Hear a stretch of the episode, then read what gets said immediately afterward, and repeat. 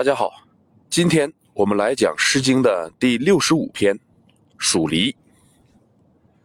有一个成语叫“黍离之悲”，就是由此诗而来。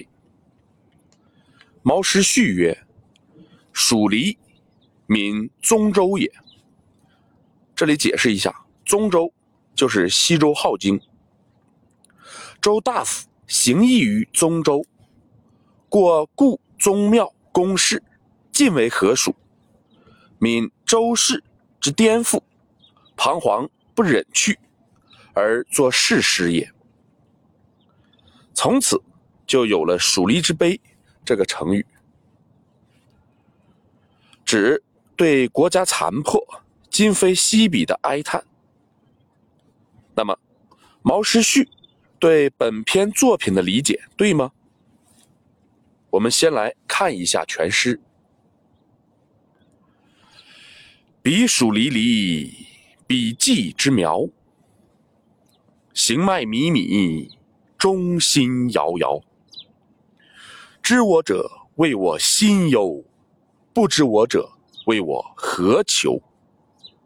悠悠苍天，此何人哉？彼黍离离，彼稷之穗。行迈靡靡，中心如醉。知我者，谓我心忧；不知我者，谓我何求？悠悠苍天，此何人哉？彼黍离离，彼稷之实。行迈靡靡，中心如噎。知我者，谓我心忧；不知我者，谓我何求？悠悠苍天，此何人哉？这是一篇典型的重章叠句。我们先来看每一章的前两句。这里提到了两种农作物：黍和稷。前者是黄米，后者是小米，都是先秦时期。北方最重要的农作物。第二句讲了稷由苗到穗到实的生长过程。第一句好像没有变化。唐朝的孔颖达就认为它没有变化，在他看来，比黍离离是作者刚来到此地时见到的现象。每一章都用这四个字。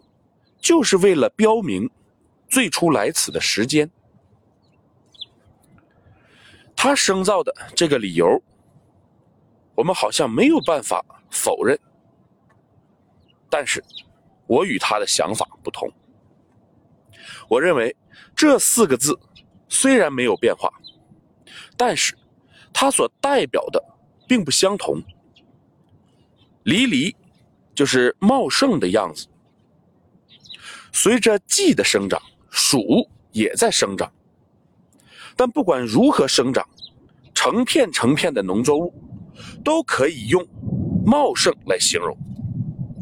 只是这种茂盛，却是不同时期的茂盛。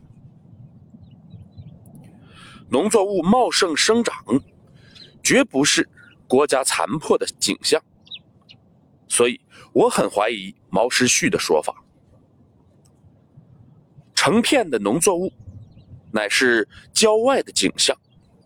可见作者一定是身处郊外。那么他是在什么情况下，又是以什么心情看着蜀和稷的呢？我们看每一章的第三四句，原来他是在不断的行进中，米米。是缓慢行进的意思。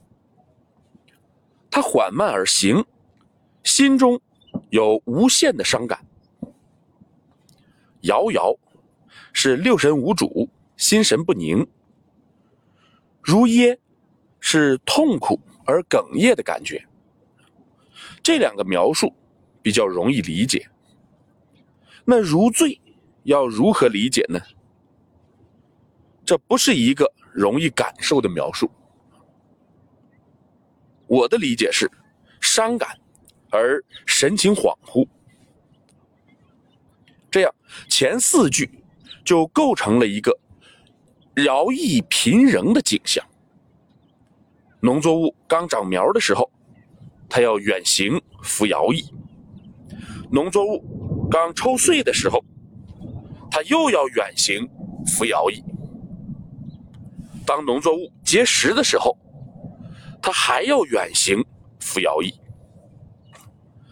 这正是宝玉王室迷谷不能一蜀记的另一种表达。作者是因为服徭役太艰苦，才如此伤感的吗？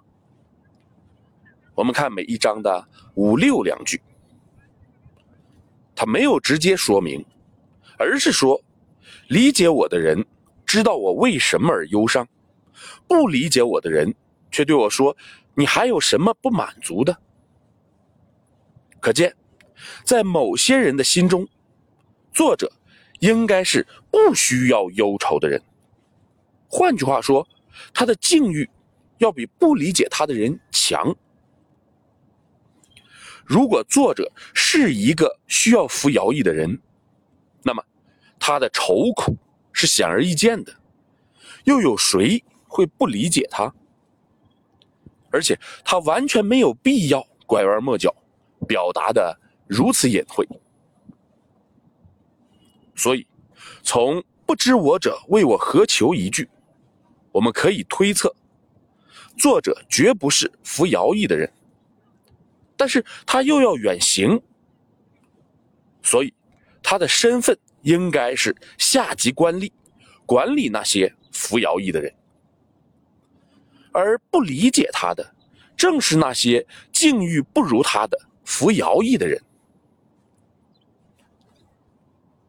他有如此深的忧愁，却不是因为自己服徭役；他有如此深的忧愁，却又不能明确说明他的身份。是周王朝的官吏，却处在王室衰微的时代。尽管王室衰微，却依然徭役贫仍，连最起码的使民以食、不委农时都做不到。大家想一想，他忧虑痛苦的是什么呢？显然是国家的衰微，朝廷的不正。但是，他又能怨谁呢？有责任的人太多了，所以他只能慨叹：“悠悠苍天，此何人哉？”这正是位卑未敢忘忧国呀。好，今天我们就讲到这里。如果您听着感觉不错，希望您能够分享给别人。谢谢。